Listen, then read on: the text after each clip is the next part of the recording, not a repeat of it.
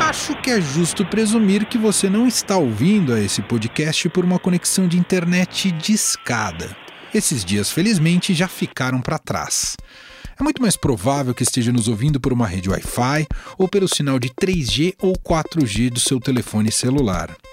Mas a verdade é que essa maneira de nos conectarmos à rede mundial de computadores também está com os dias contados. Vem aí o 5G. A quinta geração da tecnologia de conexão móvel já é uma realidade e tem potencial para mudar a maneira e a velocidade como nos comunicamos uns com os outros, ou também o tempo que você leva para baixar este podcast. Ela pode afetar também a forma como utilizamos desde lâmpadas e eletrodomésticos e até viabilizar novos meios de transporte e avanços na medicina. Como funciona essa nova tecnologia e por que ela é tão importante? Em quanto tempo ela pode chegar às nossas mãos e aos nossos celulares aqui no Brasil? Sobre esse magnífico assunto, o nosso papo hoje é com o editor do caderno Link do Estadão, Bruno Capelas. Tudo bem, Capelas? Como vai? Tudo certo, Emanuel. Eu gosto muito de falar na segunda-feira de carnaval porque eu nasci numa segunda-feira tá de carnaval. É verdade. Uma, uma cesariana. Foi um, foi um cesariana, nascimento tranquilo, foi apesar tranquilo, do carnaval. mas foi uma cesariana inesperada. Entendi. Então entendi. eu gosto de falar na segunda-feira de carnaval. Em São né? Paulo, Bruno? Em São Paulo. Em São, Paulo. Bom, eu imagino que era uma época que o carnaval em São Paulo não era como é hoje. Não, não, claramente não. Entendi. Claramente Então não. chegar ao hospital não deve ter sido um problema. Não, para os meus pais saírem do ABC e para São Paulo não deu problema nenhum. Entendi. Bom, o assunto nosso sobre o 5G, né, Capelas, a gente já tem diversas informações dispersas, mas hoje a gente queria colocar um pouco a bola no chão e entender o que está acontecendo. Então vamos do princípio. Explica para a La Gerson. Matando a bola no peito, parando aqui. Isso. Vamos pensar para onde vai esse passe. O princípio é o que é o 5G. 5G é um apelido que se deu a uma nova, um novo tipo de tecnologia de conexão móvel. A quinta geração da tecnologia de conexão móvel. O que, que é isso? A gente viu nos últimos anos 3G, 4G, eventualmente algumas pessoas ouviram falar do 2G, são basicamente nomes populares, né, nomes fantasia, que se deram para algumas tecnologias, alguns padrões específicos de telecomunicações.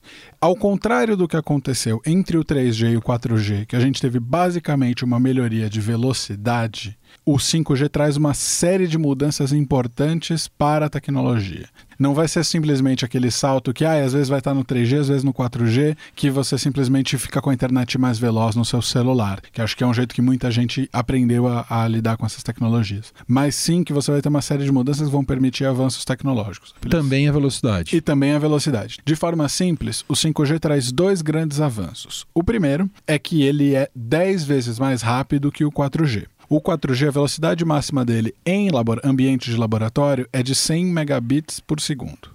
O que isso significa? Que você consegue transferir 12.5 megabytes, né? Porque tem aquela divisão do 1 bit, 1 byte, 1, by- 1 byte são 8 bits, tem uma coisinha meio matemática disso. Então você consegue baixar 12.5 megabytes por segundo. Pensa que aí dá mais ou menos duas músicas MP3 por segundo. Sabe quando você baixa um disco no Spotify é, ou no Deezer? Basicamente o que está acontecendo é que você baixa rápido aquilo ali.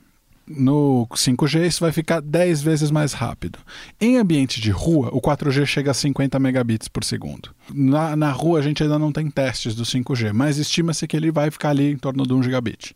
Então ele pode ser de 10 a 20 vezes mais rápido, mas por padrão, enquanto a gente não tem o 5G de fato botando bloco na rua, a gente fala em 10 vezes mais rápido. Além disso, ele tem uma outra vantagem que é a latência. O melhor jeito de explicar a latência é o tempo de reação.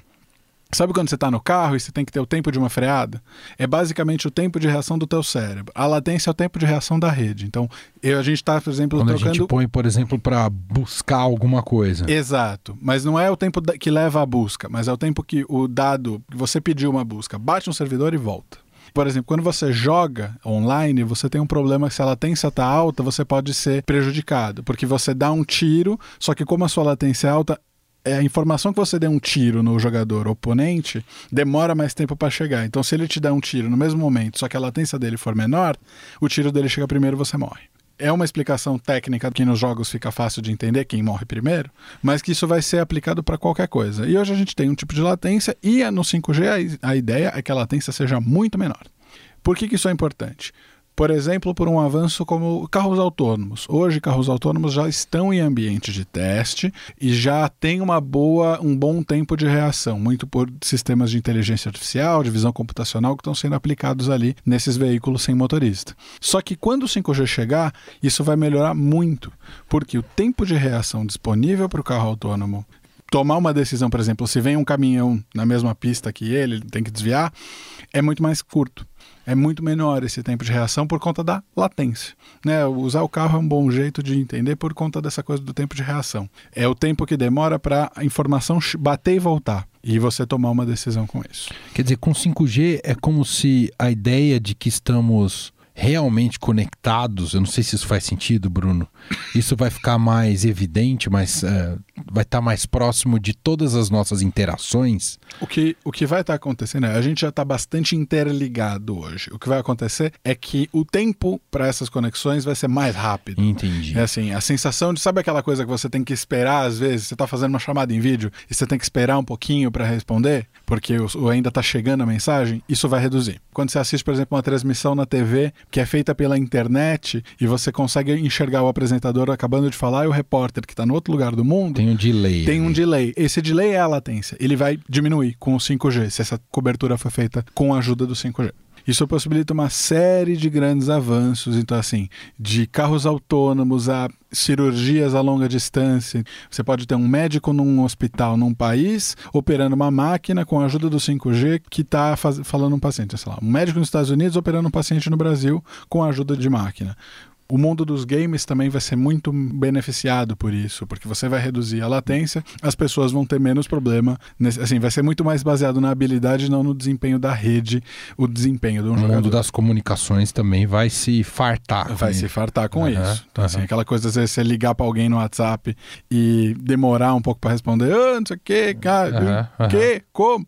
Não, não vai ter mais. Entendi. É a ideia, né? A gente tem muito ainda ambientes de teste para descobrir como é que isso vai acontecer de fato. O Bruno, me explica uma outra coisa.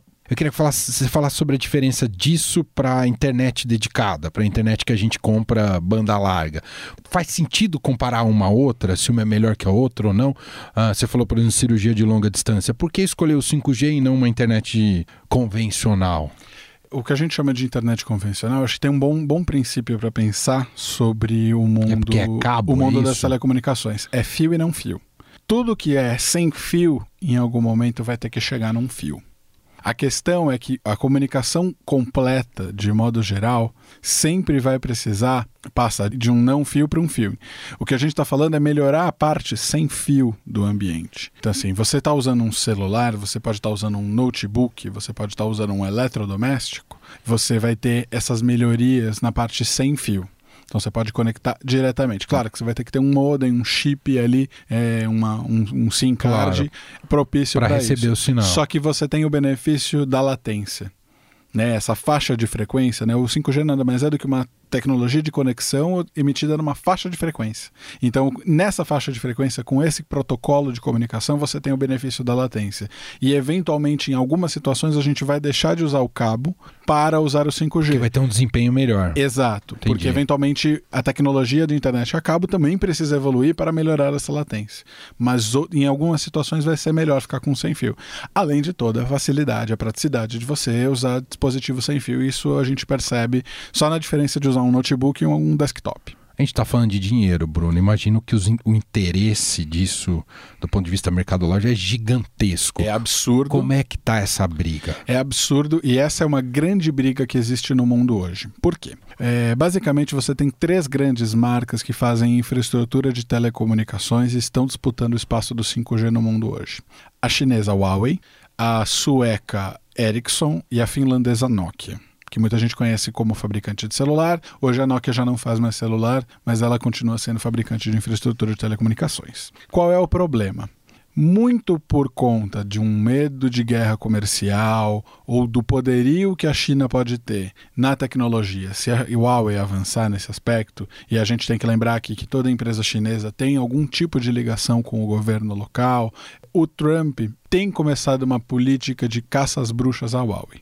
No sentido de falar assim: vocês fazem espionagem para Pequim, isso tem sido muito falado e muito pouco discutido com grandes provas. Tipo, de fato, a Huawei pratica espionagem. Isso tem sido uma coisa que o governo americano tem falado muito e é pressionado outros governos ao redor do mundo para não comprarem equipamento da Huawei. Qual é o problema? Hoje a Huawei é quem está mais avançada. Então, assim, é difícil falar porque isso tem muitos interesses comerciais, mas há uma espécie de consenso que a Huawei tem uma espécie de vantagem de seis meses a dois anos em desenvolvimento de tecnologia para o 5G. A base, a infraestrutura das telecomunicações. Estão falando de antena, de cabo, as coisas que as operadoras compram para poder botar essa tecnologia de funcionando. pé. A rede funcionando. Para que você consiga pegar o seu celularzinho e ter um chip que ligue nisso. Uhum. E isso é um problema. Hoje está se montando um consenso, um consórcio dentro dos Estados Unidos que empresas americanas têm que fazer alguma coisa para conseguir bater nessa história da Huawei. Qual é uma coisa importante de falar? A Huawei é uma empresa tradicional nesse ramo. Há três décadas ela é parceira das operadoras brasileiras. Hoje, se você está ouvindo esse podcast via 4G, provavelmente ele está passando por algo que tem infraestrutura da Huawei aqui no Brasil. e muito quando começou essa discussão, e esse é um ponto que tem sempre muito sido discutido, as operadoras brasileiras falam: cara, a gente não tem nada a dizer sobre a Huawei. É parceira nossa há muito tempo. Então você tem essa discussão. Por outro lado, você tem o interesse. A gente sabe que existe um certo alinhamento do governo Bolsonaro com o governo Trump, uma afinidade ideológica. E há uma pressão que o governo Trump faz, mas por outro lado há uma pressão também de toda a indústria brasileira de falar, pô, a Huawei está aqui com a gente há muito tempo, vamos aceitá-los no processo do 5G. O Reino Unido, que é um país que também já está discutindo isso, definiu que as empresas vão poder usar a Huawei, mas não em determinadas partes e não vão poder usar só equipamentos da Huawei quando forem implementar o 5G, que é uma forma de abraçar lá e cá. Essa é a grande discussão geopolítica que tem por trás do 5G, e isso diz respeito a dinheiro, a volume de dados trafegados e, eventualmente, aonde esses dados vão parar, e também aos avanços tecnológicos. Se a Huawei avança e começa a tomar dianteira no mercado, é bastante possível que a China tome uma dianteira no mercado. E isso pode mudar não só grana, mas toda a estrutura política, a governança Influência. da internet, Uhum. o poder de, de Poder de influência, influência. né? Então, Uhum. assim, o que a gente viveu nos últimos 30 anos é uma internet, uma web muito marcada pelos Estados Unidos, pelo centro dos Estados Unidos. Ainda que a web, por exemplo, tenha sido inventada na Europa, dentro do CERN, né? o Centro de, de Uhum, Pesquisa em Física da Europa, o Tim Berners-Lee. A grande questão é justamente essa. Talvez a gente veja algumas coisas acontecendo com a própria internet. Uma é a criação de uma internet chinesa e uma internet do resto do mundo. A outra é a China tomando cada vez mais poder dentro dessa internet global. E são cenários muito complexos e muito difíceis de prever por enquanto. Mas há essa disputa geopolítica. A outra é, o 5G já está sendo implementado em vários países. Era essa a pergunta que eu, tinha para te fazer. Eu Você sabia. falou em previsão. O quanto está próximo isso? Tá. E onde está mais próximo? Em países como Estados Unidos, Coreia do Sul, Alemanha, eh, alguns países da Europa, você já tem 5G sendo vendido eh, de forma comercial. Então você consegue entrar na loja de uma operadora e comprar um chip 5G para botar num celular 5G e usar isso. Dificuldades. Ainda são muito poucos os aparelhos celulares, por exemplo, que utilizam 5G. E eles são muito caros. É, os mais baratos estão na casa de 600, 700 dólares Nossa. que aqui no Brasil chegaria por torno de 4, 5 mil reais. É meio que tem sido a regra da conversão mágica do mundo dos smartphones. É, mas e é- isso ainda é para poucos, em poucas cidades, nos grandes centros, e ainda é difícil sentir a diferença. A grande diferença vai estar quando você tiver uma grande infraestrutura utilizando 5G. A grande vantagem do 5G é que com essa história da latência e com a história da velocidade, você pode passar muitas informações em pouco tempo. E existe uma outra discussão que é um chip 5G, em tese, deve gastar pouca energia. Por conta dessa coisa da latência. E com isso você pode inundar o mundo de chips e sensores munidos de 5G. Imagine, por exemplo, que cada lâmpada de rua poderia ter um chip 5G Entendi. transmitindo informações Uau. integrado. E aí imagina que você tem cada lâmpada de rua e cada farol de trânsito transmitindo informações de 5G e todo mundo conversando com os carros que passam naquela rua e podem ter algum nível de, de, de autonomia ou não. A gente tá chegando no Exterminador do Futuro, hein? É a? Skynet, é, bem a Skynet, né? Ou de volta para o futuro, o que você quiser determinar. a grande questão é essa. O grande benefício que o 5G pode trazer é quando tudo estiver interligado. E aí, por exemplo, na sua casa, a geladeira vai ter um chip e tudo vai ter um chip e tudo vai estar se conectado numa central. E eventualmente a central da sua casa vai conversar com a central da rua e vocês vão estar conectados num smart grid, que é um conceito de energia elétrica que vai ajustar a rede de energia elétrica para todo mundo. Os benefícios que o 5G pode trazer, ele é uma camada de infraestrutura, ele traz uma camada de infraestrutura que conecta todo mundo da mesma forma como hoje você tem uma rede elétrica. Entendi. E, e esse também é uma discussão sobre o futuro da internet. Hoje a gente pensa, pô, contratar um plano de internet, vou contratar um, um serviço para o meu celular pouco a pouco, a internet vai se tornando cada vez mais uma necessidade básica, como água, luz, esgoto. E ela vai começar a ficar cada vez mais nessa camada de infraestrutura, ela vai ser cada vez mais uma commodity. Você nem pensa direito, tipo, pô, preciso ter energia elétrica em casa. Entendi. É essa um pouco o futuro da internet que o 5G vai ajudar a trazer, e aí são muitos avanços em, na área de telecomunicações. Para fechar, Bruno, o Brasil tá fazendo o quê O em Brasil- relação ao 5G? O Brasil está num grande bololô. Né? Embolou né? o, o 5G. Sabe aquele meio de campo conturbado quando fica um bate-rebate? Sei. Basicamente, o que, que precisa acontecer no Brasil? Hoje é uma grande discussão sobre como vai ser o edital do leilão das frequências do 5G. O que, que é isso? Toda faixa de frequência, tudo que é telecomunicações, utiliza um espaço de frequência no que existe no- por aí. Para explicar de uma forma didática, divide o céu em long- uma grande quantidade de camadas e pensa que TV passa em uma, rádio passa em uma, internet passa em uma, ligação telefônica passa em uma. E o governo é dono disso, porque né, a União é dona da- do, do espaço aéreo né, de Uhum. frequências brasileiro. E as empresas pedem licença para utilizar isso e pagam por isso. Então o que vai acontecer é um leilão de algumas faixas nesse espaço de céu de frequência que a onda pode trafegar. Há uma grande discussão porque pode ser um leilão simplesmente para você avançar a tecnologia ou um leilão arrecadatório, ou seja, o governo vai fazer dinheiro com isso, porque há muito dinheiro envolvido. Já há cálculos que dizem que o governo poderia arrecadar 20 bilhões de reais com o leilão do 5G. E não é uma cifra assim de todo doida. A grande discussão é, precisam se definir as regras. Essa discussão da Huawei é um dos capítulos. Outra coisa é que a faixa que estão propondo para o 5G pode dar interferência com TV parabólica hoje. Entendi. Então precisa determinar como você impede que uma, uma frequência atrapalhe a outra. Sabe quando você ouve o rádio e dá rádio fantasma? Sim. Ou quando você tem ligação de telefone e também dá problema? Entendi. exatamente a mesma coisa. Então essa é um pouco do que está acontecendo. E isso está sendo jogado da Anatel para o Ministério, do Ministério para a Anatel, e aí passa a União, e tem o TCU, e tá um grande bololô. Ah, O último capítulo que aconteceu é a Anatel abriu uma consulta pública para que as- o mundo, né, a sociedade de modo geral, empresas, indústrias, academia, ONGs, whatever, todo mundo se pronuncie sobre como vai ser o leilão. Para que, na melhor das hipóteses, o leilão aconteça no final do ano ou no começo de 2021. Para que isso a gente consiga ver no final de 21, começo de 22, alguma implementação. Entendi. Enquanto isso, então não é um cenário tão próximo assim. não é um cenário tão próximo e a cada dia que passa, a gente vai ficando um pouquinho mais atrasado. Entendi. Enquanto isso, as operadoras estão fazendo a parte delas. Continuam fazendo testes, experimentações. A TIM já fez algumas experimentações, a Claro também. Todo mundo está testando um pouquinho. Entendi. Mas só vai dar para testar mesmo. Você está dizendo que eu só vou ter um, um- Só vou ganhar um celular 5G no Natal daqui uns três natais, assim. Possivelmente sim. E isso é uma coisa importante também. Você vai ter que trocar de celular. O celular que você tem Não- hoje não não tem vai adaptação. rodar. Não Ah. tem adaptação, ele não tem um modem 5G, né? Uma pecinha lá dentro que conversa. E hoje os celulares 5G ainda são muito caros. A gente deve ver um barateamento disso ao longo de 2020. Então, por exemplo, espera-se que a Apple lance o seu primeiro iPhone com 5G. A entrada da Apple na, na tecnologia sempre é algo importante. A Apple, às vezes, É uma demora... chancela, né? Às vezes demora para entrar, mas quando ela entra, ela chancela. Então, assim, a Samsung já lançou, a Huawei já lançou, né? A Huawei também faz celulares. E a Apple vai dar uma chancela. E muita gente vai comprar o seu primeiro iPhone com 5G. Espera-se no final desse ano, se não em 2021. Pode ser em 2021 também. E essa é uma grande questão. Quando também vão vir os celulares, quando vão vir os notebooks, quando vão vir as geladeiras, as lâmpadas de casa e tudo mais. É um processo lento. É um processo lento. Tem muita grana envolvida tem muitos interesses econômicos e políticos, geopolíticos envolvidos.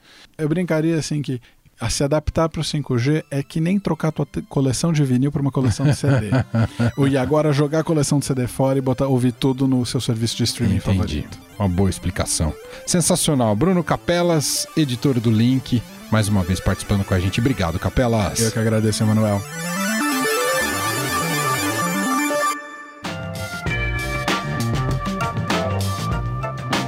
O Estadão Notícias desta segunda-feira vai ficando por aqui. Contou com a apresentação minha, Emanuel Bonfim, produção de Bárbara Rubira e montagem de Nelson Volter. O diretor de jornalismo do Grupo Estado é João Fábio Caminoto.